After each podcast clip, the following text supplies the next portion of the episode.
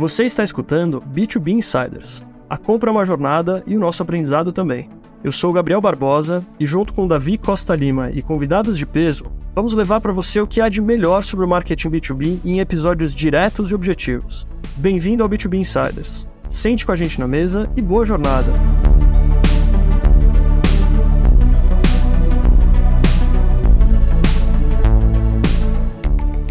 O episódio de hoje é com uma convidada internacional e ela deu pra gente praticamente uma masterclass sobre como fazer conteúdo e como fazer mensagens serem claras.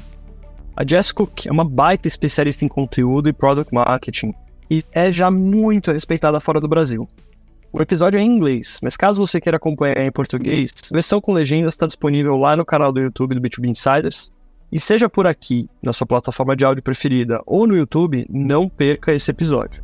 Vamos lá para ele.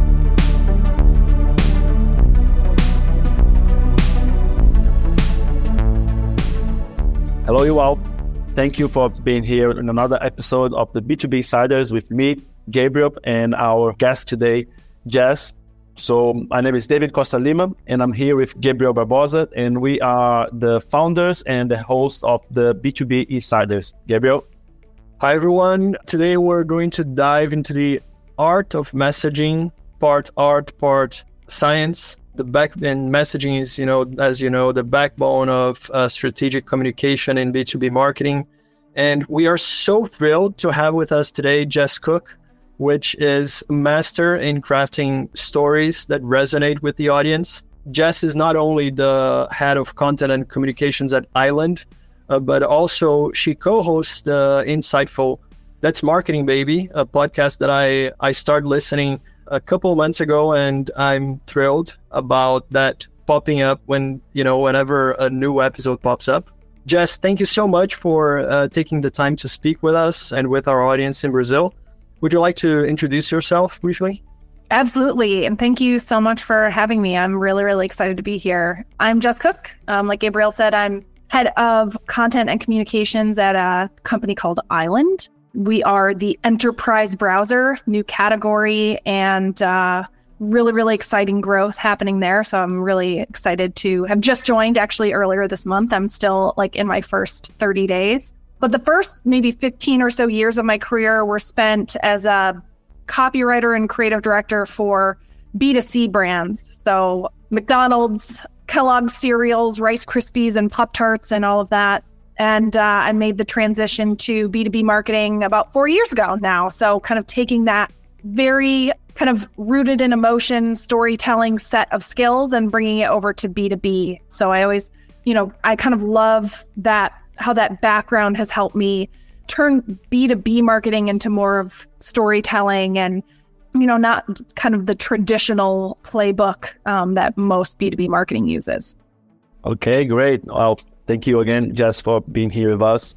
And well, based on what you said, I would like to um, do by the, our first question.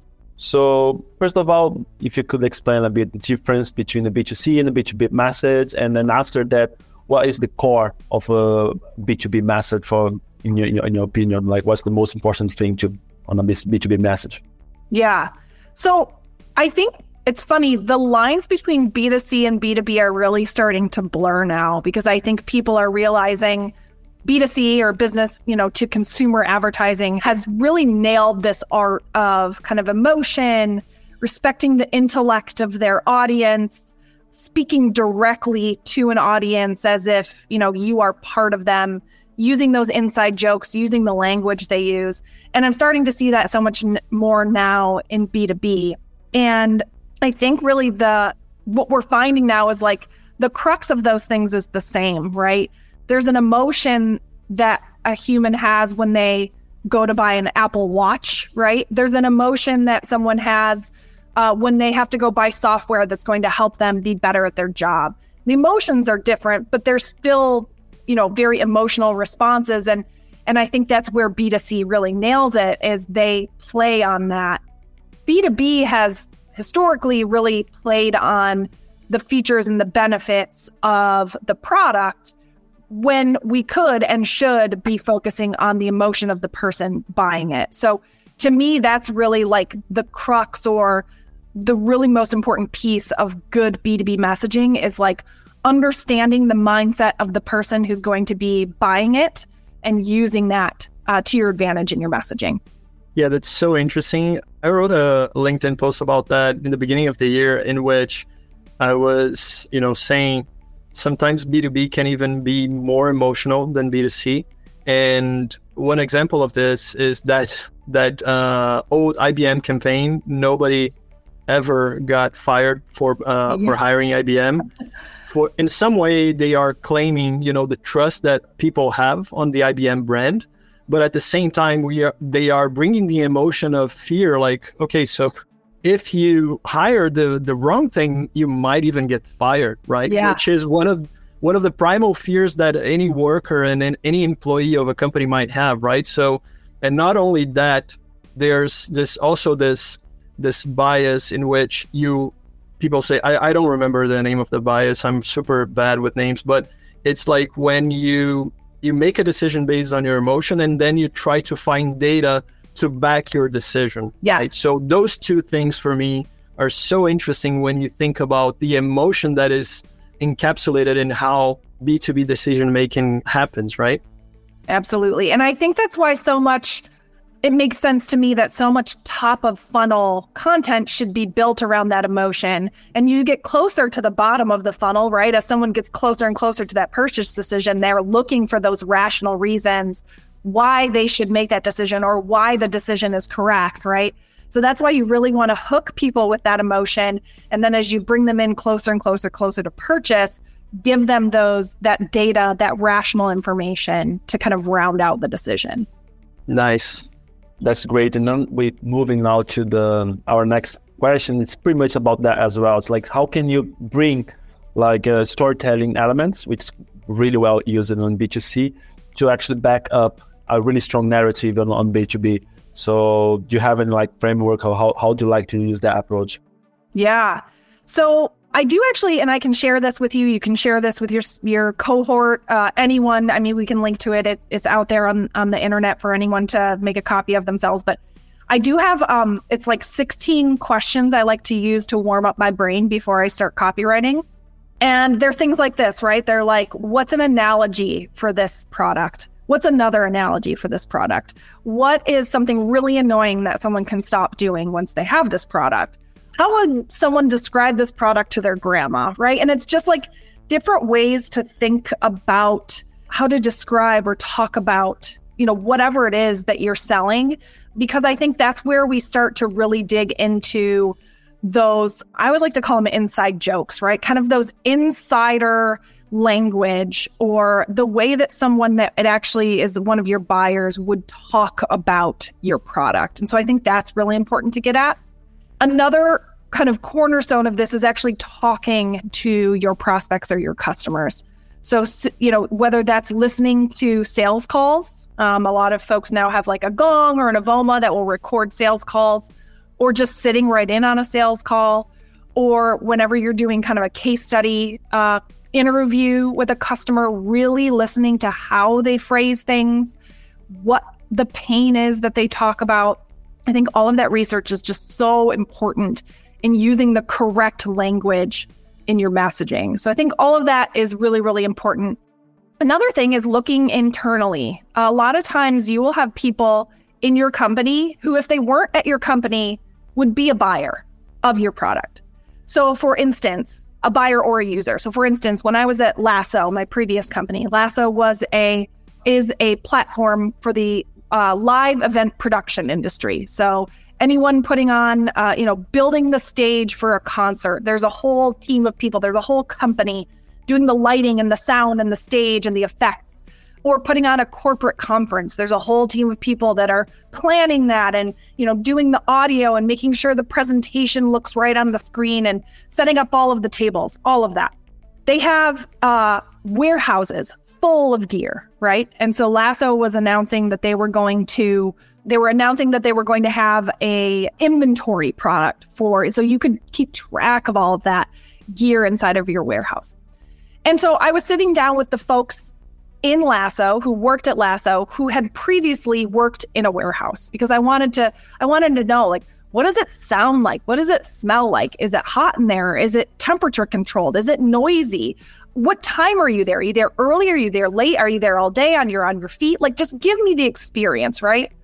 What is the software like that you're typically using? You know, why is it so annoying? Why does there need to be a better solution? So really just sitting down and talking to those folks and and understanding their experience. There are some things you can never I as a content marketer will never know what it's like to work in a hot, noisy, chaotic event production warehouse, right? I, there's no way I could know that. So you have to find those people with lived experience.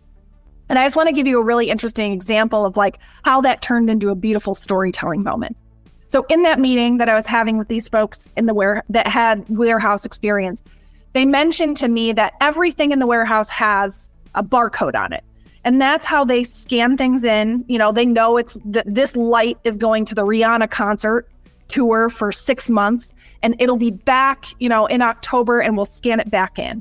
And that gave me this idea of like, well, if we're coming out with our own inventory product, could it be interesting if, you know, the visual of a barcode with the lasso logo on it kind of visually announcing we now have this inventory product. And so the announcement video, the actual launch video, was shot in a, in a, a production warehouse, an event production warehouse, where someone was kind of walking up to one of those big black event cases, you know, that all the guys kind of roll the stuff around in. And they slapped a barcode on it that had the Lasso logo, and it immediately telegraphed to everyone Lasso has an inventory product, it's coming. And that was just something that I overheard in this meeting. And had I not spoken to those folks inside the company who had that lived experience, I never would have known that. I never would have had kind of this aha moment of like, oh, that's a really beautiful visual storytelling element that we can use uh, to our advantage. So, really, I think it's it's finding and leaning on the people who have those jobs to be done, who have those pain points, or have had in your company those pain points and really understanding like continue asking why until you get to the bottom of like why they do what they do, what it was like, what was the most frustrating, what was the most exciting thing. Because I think once you figure all that out, you can really start to pick out, oh, you know, we could do a whole piece of content around this problem that they have. We can do a, a really cool video series around this really kind of exciting moment of working in this space. And you won't know that until you talk to those folks. It's not about creating a story. It's about to listen to the story that people are already living there on the daily yeah. basis. So yes. in Gabriel in, on, in our course right now, the first model is about like to interviewing everyone inside of the company and also your outside clients because and lots of times, pretty much most of times, like people see the value in different ways. So everyone thinks that it's one thing, but actually it's another. Or maybe the client perceives the value in another way, and then you can collect all of those to create a unique store that actually contemplates everyone. Like so, it's it's really interesting for that. Yes, absolutely.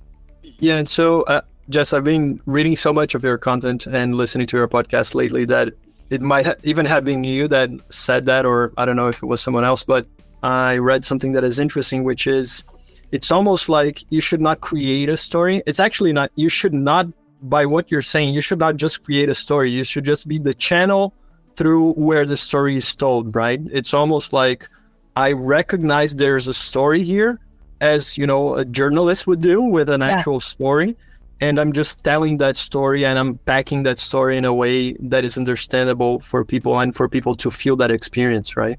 Yeah, absolutely. I this is not a line of mine. Somebody else said this, and I'm not sure who to, who to attribute it to, but it's very similar with copy, right? The best copy is not written; it's found. It's overheard. Mm it's a saying or a phrase or an inside joke or you know just a lived experience that someone has that you just happen upon as a writer. And because you're a writer you know how to use just the right words to convey that feeling that thing that moment. And i think it's the same thing with stories. You know i think the reason that video was so powerful was because every single person who's ever worked in a live event production warehouse knows what that means and we had the sound effects, we had the carts, we had the shelves filled with stuff, right? Like it was very universal, but only to that group of people. It only really made sense to them. And I think that's really powerful too. Well, awesome. And also that based based on that, you uh, you did like global campaigns, right? Based on in uh, insights. So what's your process for uncovering those insights in order to make the stories like how that works? I had a lot of experience in this at Fastly, actually. So Fastly was a very complex kind of internet infrastructure provider and also dealt a lot with uh, security, like web security.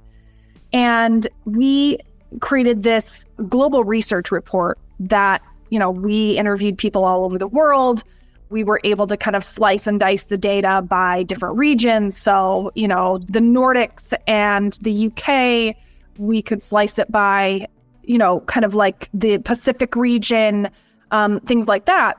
And we had to keep that in mind as we were building this campaign that, you know, someone in Germany was going to be reading very similar data to someone in the US. And like how how do you make sure that that feels universal to very distinct groups of people? And I think the one of the secrets to that is one, I think you have to make things very plain and simple, like very just simply state the thing that you're trying to get across because it's going to be translated. It can't be any sort of colloquialism or, you know, really like slang phrase in the US is not going to translate well anywhere else in the world. So I think you have to keep that in mind. And I think to do that, I like to look at some of the brands who do that very well. Apple I mean, I mean, they're just like a case study of like doing things well in any case. But I think something they do especially well is just really simple messaging about their products, about the feeling you get from their products, and it translates, right? It because it's so simple and straightforward, it means something to everyone all over the world. So I think there are ways to really kind of like figure that out, which is, you know, what is kind of the simplest form of this even that sometimes is going to translate directly. I think that's why when you're doing things that are global in nature, you have to have a really, really good localization partner. You have to partner with them very, very closely. But a lot of that comes down to being clear over clever. And I think that's really, really important, just in general, but specifically when you're trying to translate a campaign globally.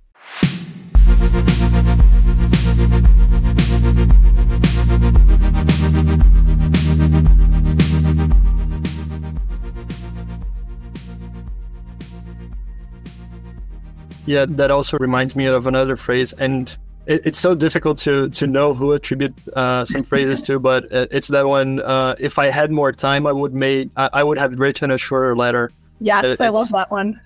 it's it's great, right? Because you can in the messaging stage, and that's one thing that we we bring to the to this module of the course that we just told you. You know, write as much as you can about you know the pain about what are your features what's your capabilities what are the benefits that you're develop- delivering but when you translate that to the tactical phase then you have to because you have so much to unpack here that you, you are already able to understand what you are going to choose and what phase and what maybe you know channel or type of content or format of content at the tactical phase right yeah. So, how do you think would uh, is the best way for you to choose what you are going to use in different formats? For example, what do I choose on a video? What do I choose on a maybe a, a homepage? You know, what's the maybe the balance of of the story that is going to bring a feeling of the experience the person has using the product, and also maybe numbers to back up the benefit they are going to have, right? So how do you find that balance in different formats? I know maybe it's a lot to it's a long, long question with maybe a long answer. But, yeah, uh, It is. That's a big question. And I think yeah. with so many things in marketing, it depends. I think one, it really depends on the size of your team. I think a video first approach is actually starting to become the preferred method of a lot of small teams because one we we now have so many tools at our disposal that makes video easy it used to be if you wanted to do a video series you had to bring in a production team to help you you had to have a really skilled editor to cut that video down you needed a really long timeline to, you know, get the whole video interview and then decide which clips you wanted and cut it down into those clips and add some branding to all those clips. Now, I can do that on my own. I can record it in Zoom. I can move it into Descript and cut it. I can add branding in there and I can post it on social tomorrow if I want, right? It cuts it, it, the tools at our disposal have cut that down very, very quickly. And I think people are taking that video first approach because it's much easier to go from a video interview and repurpose that or kind of reformat that into a long form piece of text than it is to go the other way. If you're starting with text, you kind of have to figure out like which part of this do I want to become an interview? You know, is this whole thing worth a series, right? So I think if you start with the video, uh, this is something that I have found you can capture all that information, even if it's just an informal interview like this, right? Where, you know, it's not polished. I'm just in my office. People expect that now. I think, you know, post COVID area, we're, we're very tolerant of kind of this lo fi production. In fact, it feels more authentic. And so if I can get all of those insights on video, now I probably have three or four blog posts worth of information here. I can send this video off to a freelancer who might be able to kind of break that down into a handful of text based posts. I can myself jump into Descript and I can cut up all of these assets, right? Now that's if you're that's if you're a small team. If you're let's say a larger team or you have a ton of opportunity with certain keywords, right? You might want to start text first. You might want to really think about like okay, bottom of funnel blog post product led blog posts are really going to get us a ton of traffic. We're a, a product led sales motion where someone just has to hit book you know buy now. They don't need to talk to sales. They don't need a demo. Like let's get someone through this as quickly as possible so that they can buy the product right? And that might start for that team with you know very strategic seo strategy so it really depends on like what is your go to market kind of motion? And what it, are you an investment? Are you an enterprise investment or are you a, you know, $29 a month with a freemium kind of trial? Right. So I, I think those are the things you have to weigh. You have to really understand the business goals before you can decide are we going video first? Are we going text first? Like, what's going to help us? What I do really believe in, no matter what, is just the power of repurposing and reformatting. So, if you're going video first and this one clip from this one, you know, 30 second moment of this fuller video just outperforms everything else, you've got something there. There's something that's resonating. So turn that into as many things as you can. Turn that into, you know, a text based thing. Turn that into a carousel. Like repurpose and reformat the heck out of that thing. And same goes with text. If you have a blog post that is like your number one kind of piece of content before someone converts, turn that into seven more things. Turn that into, you know, put that anywhere, turn that into a paid campaign. I think when you find something that works for you, no matter the format, like double down on it, reformat it, repurpose it, distribute it as much as possible. So that was a very long question to a very sorry, a very long answer to a very big question, but uh, a very important question. Yeah, no, no, definitely. And I think you, what you what you said, it's definitely right. Like you need to understand your go to market. You need to understand exactly how much costs your product and how does impact like the, the complexity of the sales. So th- yes. this all those kind of things impact. So and it's really aligned with what me and Gabriel always say. Like we need to understand your ICP really well. And based on that, you have to, to test the message. So I'd like to ask if you have any because this is after after when you have your messaging and then okay you can actually distribute in different ways. Uh, but now so it's not about creating new messages all the time or creating new blog posts. It's, it's about to first of all validate your message. And yeah. then there's a frequency right? Like you, you need well again about sentence right? I read somewhere my sentence states like when you start to get quite annoyed with your own content maybe your audience start to pay attention on you yeah. so it's it, it's about to validate that and repeat so do you have any kind of framework to test the message to see sometimes you're like, I don't know if I go this way or that way. How can you make that test to imagine they actually go? Yeah. I think social is a great testing ground. It's a nice place, especially if you have a decent sized following already to just kind of see like, you know, did this perform better than than average? And if so, like let's try it again in a different format or let's let's repost it again in 3 months or 6 weeks and see if it gets kind of the same traction. So definitely social media is a great ground. Ad creative is also a really great place for testing. And I think a lot of it has to do specifically with messaging. You know, keeping all things equal, which of these headlines resonated better with our ICP? Okay, this one. Okay, let's try a couple different variations of that one, right? Okay, you know, th- this one actually did better that time, right? So you know, you might even get to a point where you find like this line, like nothing can beat it. Like, let's just, let's put this everywhere. Right. And so ad creative is a really, really great way to test that because you can, you can do it pretty quickly. You can usually give yourself a time frame of about two weeks and you'll know if it's working or not. And, uh, you know, you can do it with relatively low budget, you know, given the, the audience. So I think that's a really, really nice place to test. I also think it's a smart idea. Like if you have, if you have a big idea, if you're like, this kind of needs some budget behind it to like do what I think I want it to do, put it in front of your audience, put it in front of a customer that you know you have a great relationship with. Hey, does this like resonate with you? Does it feel, you know, we're about to kind of go all in on this and I want to make sure it feels, you know, right. Get some feedback on it before you put the money behind it because the worst thing you can do is like find that it didn't work when you've spent, you know, all your budget on it and now you're wondering what to do next.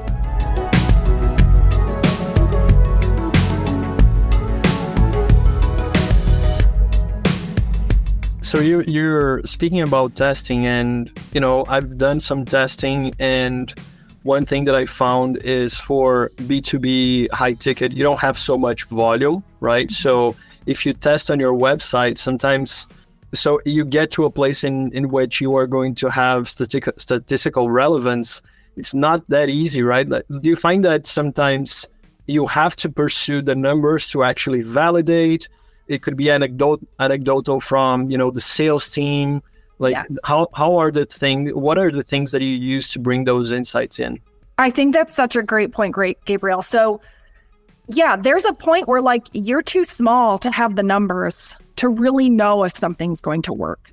And so, yes, your best bet is then like, all right, hey, sales team, this is what I heard from you from the last three months. I'm building a campaign around it. Does this kind of answer the the objection or the the emotion that people are feeling when they come to you? Yes, no, great, right? And so I think that's why one, working with sales as you're building things like that is super, super important. But, you know, yeah, sometimes you just kind of have to go on gut, especially those early days, right? And by gut, I mean like after doing all of the talking to all of the right people and getting an understanding of your ICP and what they're worried about, their jobs to be done, all of those things, like that's where you should start from, right? It, it can't just be pure like, I think this is I this idea is cool, and so I'm going to go after it. It has to be based on some sort of conversation, some sort of insight. You know, um, hey, I've built things around like we had a guest on a podcast uh, at Lasso who happened to be our ICP, and he said a couple things that made me think like, oh, I there's something there, you know, like take that nugget, pass that around to sales. Hey, I heard the this latest podcast guest say this. Is this something you hear from people when they, you know, come to you in a meeting? Yeah, it is actually. Okay, great. There's something there. And you can, you know, you can go off and kind of create a social post around that and kind of start small or a blog post around that. I think the thing to remember with content is you can always add to it. Like once it's out there, it doesn't have to be final, you know, and and you should be updating it. You know, you can have some sort of um, interesting piece that you think, you know, because you've heard from sales could be a great blog post. So you go and put it out there, and six months down the road, something, you know, hey, AI comes along and now it kind of changes things, and we should jump in and we should talk about that in this piece because it affects, you know, what we were talking about there. Things can shift in the market, things can shift, you know, with people's roles and, you know, and how do you address that? You can always jump right back in and, and make updates. And and I think that's important to remember too. I think sometimes we forget like we can go back in and change this or update this or add more context if need be, but like let's get something out there and just see how how people react to it. Yeah, no, definitely. And then what you said, it's um, I think that like April Dunford, she said that positioning is something alive, it's always changing. So it's always like moving, right? It just like messaging as well, because yeah. well, messaging comes from the positioning.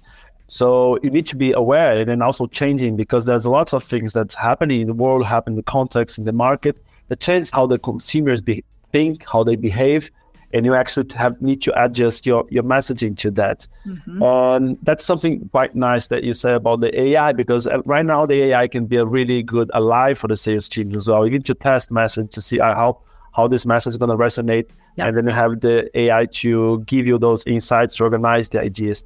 So my question for you, Jess, is like, are you are you using AI for, for your messaging? How is this new AI world like into the message? Is still a bit old school no? There's a lot of things that you're doing already with all these tools that are available. I have I have played around with AI. I have not found a tool that I love yet.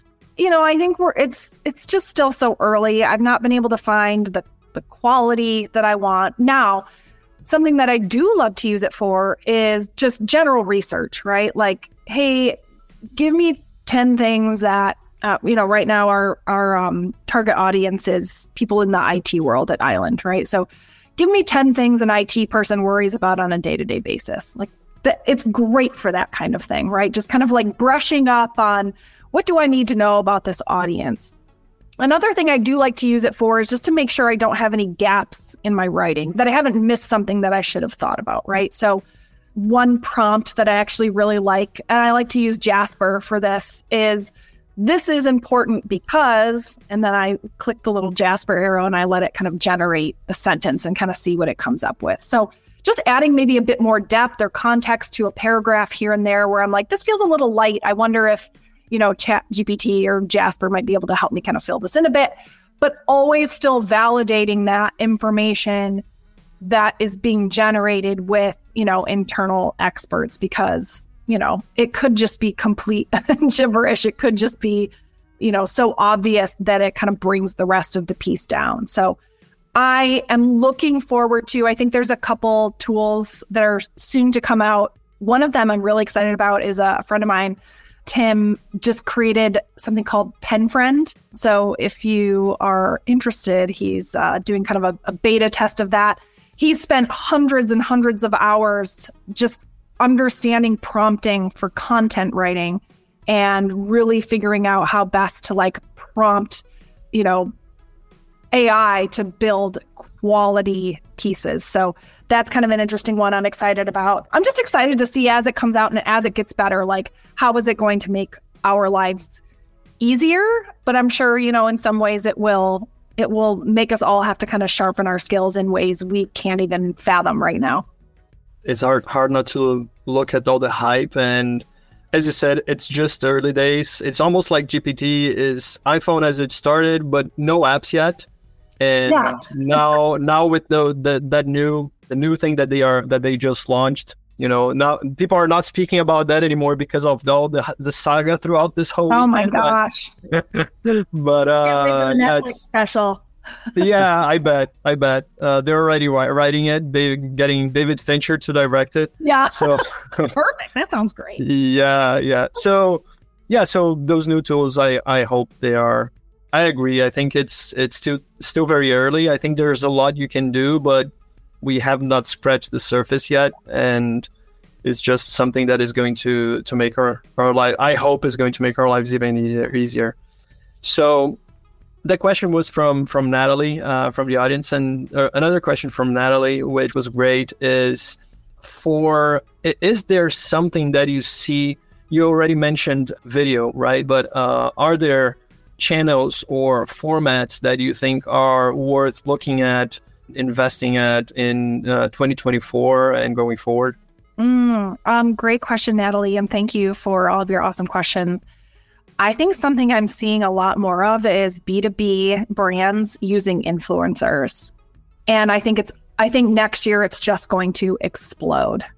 You know, I think it's it and I think it's going to be more than just like hey, post about us on social. I think it's going to be like very very tight relationships with the right types of influencers who, you know, may lead webinars or come talk at, you know, customer events or may even appear in ad creative uh, on behalf of that that company. I think the shape that these relationships are going to take uh, are going to be much bigger than just you know hey talk about my product for three posts across you know the next six months. That'd be great. So i think that there's something to be said there about like finding the people who are vocal on social platforms that your icp lives on. So you know for some that might be linkedin for others that might be tiktok uh, you know i think you kind of have to figure out like what is that channel or channels but finding the people who have a really loyal, engaged following, kind of no matter the size, I think B2B influencers are still really in the midst of growing their audiences. There are, you know, a handful who have just a huge following. But what you might even find more authentic is someone who has kind of a mid range following, right? That their followers are really engaged. They love their content. They comment every time. They attend events just because that person's going to be there. So I think that's going to be a big trend next year. We're just going to see that like blow up.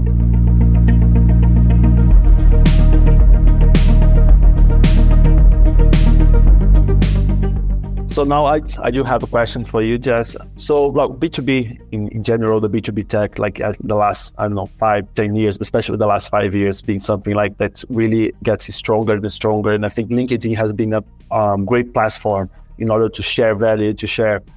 As a marketer, do you think that people are more, more and more interested in strategy and less uh, dependent on, on just tactics, on the, on the, the copywriting hacks because I think this is something that a lot of people still think that that, that, is a silver bullet, right? If I change this letter here, like this sentence here, I'm to have max success, especially people who, does outbound.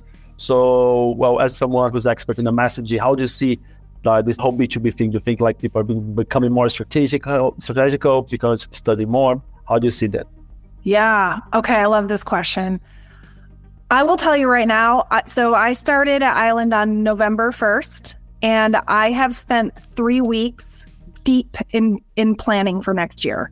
It's been strategy every single day, which is great. I think that's where it should be because we have very big goals. Like we, you know, we have very big things we want to accomplish in the next two years. And so I have to be thinking, me, my team have to be thinking 18 months out, not, you know, hey, in the next quarter, we need to do this. So I think that that's a big part of it is like looking out further, planning much further ahead is going to become much more important. I think we've seen, you know, how the world can change in a week um, as it did in 2020. And, you know, unexpected things can happen and, and you have to be looking that far out to not fall behind, right? We don't want to, in a year, start thinking about how are we going to bring awareness to this brand because we already want to have brand awareness at that point because there are certain things we want to do the following year that we need to have that brand awareness built up in order to do. Right? So I think you have to start thinking like what's the end goal for, you know, 2 years out? How do I get to where I need to be in a year to make that a reality the year after that, right? I think I think planning further out, being strategic for a longer period of time is going to be really, really important. And I think building brand is actually going to get more and more important. I think the the B2B companies that focus on their brand as much as they focus on, you know, lead gen tactics, uh, or more than they focus on lead gen tactics are going to be the ones that win. And I, I think part of the reason that I'm really bullish on that is because, you know, the companies that really stand out in my mind have focused on that the last year or so and have seen that pay off. I think the companies that, you know, think another ebook is going to really just put them over the edge are being incredibly short-sighted, right? It it's never going to be that's never going to be the thing that's going to turn you into the next Slack or, you know, the next Airbnb. Like it is going to be your brand and and how you treat it that that is, is going to elevate your company to that level yeah that's great and there's a lot that you're uh, you've been saying throughout the whole episode which i think maybe you know it would be great to have your commentary about that as a closing because I think it close actually closes the loop. You uh, right at the beginning you said the lines between B2B and B2C are becoming a lot more blurred, right? That's one thing. You mentioned influencers, which is something that's been out there in B2C for a while now. And now you're mentioning brand creation and, and branding, which, you know, it's been there for uh, in B2C for a while as well. And now we are starting to speak a lot more about that on, on B2B, right? So, and there are things that nobody's doing in B2B that is already being done in B2C for a while. So if you think about channels, for example, right? Like think about Instagram and TikTok, I see a lot of people saying, oh, when people are, are at those channels, they don't have the mental availability to think about their jobs, but it's not about their jobs it's about what happens in their lives right? Like like you said it's about the experience they have in their daily lives. So is there something else that you think you know channel wise format wise you know other things that you think that people are still not doing that could be done in b2b so I, I thought of those two channels, but there's something that I already that I spoke about this. I posted about that last yesterday actually. Live commerce, for example, right? Those influencers selling, you know, millions of dollars in like 20 minutes. Yeah. Right. Uh, that's something that, of course, it's not going to happen on B2B the same way because it's not like a two dollar purchase, but you know, it's something that is that has never been done. But it's never been done. But until someone does it, right? Right, exactly. I don't know if it's so much about a channel as it is about just being a little bolder. Ann Handley, actually, about a month ago, Ann Handley is uh, kind of like the founder of Marketing Profs, incredible marketer, brilliant woman. And she gave a, a talk um, at like the Marketing Profs kind of annual, big annual conference about a month or so ago, where the whole topic was about being weird. Like, please let's be weirder in B2B. And I, I think it might be that. I think it's that we're so afraid because we're supposed to be a B2B brand, we need to be professional. But there's something about being different, being unique, being a little quirky, really having a voice and like making sure that like when I see you know, an ad for that company, I know it's from that company, right? That I don't I don't know if a lot of B2B brands are doing that. Now, I'm not that's not saying you all have to go out and be liquid death like that hmm. there's a very specific type of weird that will work for your brand. And there's a very specific type of weird that will work for your audience. Like marketers love weird. Like give all of the weirdness and the dumb memes and like give us all of that there's a very specific type of weird for a developer audience. Like that looks very different, right? Now, I think you have to understand like what is the good kind of weird that your audience wants and like don't be afraid to put some of that out there. We talked about testing. Test it. Like see what happens when you get a little weird. And test it. Don't don't be afraid if it doesn't work the first time. Like that might not be the right kind of weird, right? But I don't know. I'm excited to see in the next couple of years like some B2B brands just get bolder, be less afraid, maybe use some of their budget, like set it aside for like this is the weird, this is the weird budget, like this is this lets us get a little weird and test some stuff and be okay with that. And and I think I think we're going to see the brands that try that and test that and find the sweet spot of weird like they're they're going to do they're going to do well.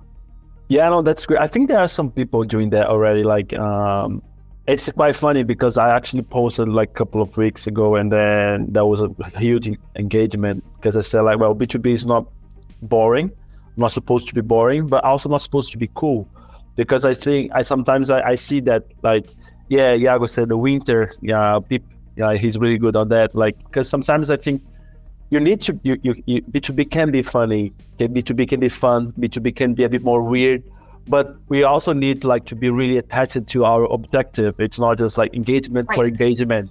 So that's that's a challenge. As i said need to balance those two things. So it, it doesn't need to be boring but also not be that cool because well it's not liquid death at the end of the day right? So yeah no that makes total sense.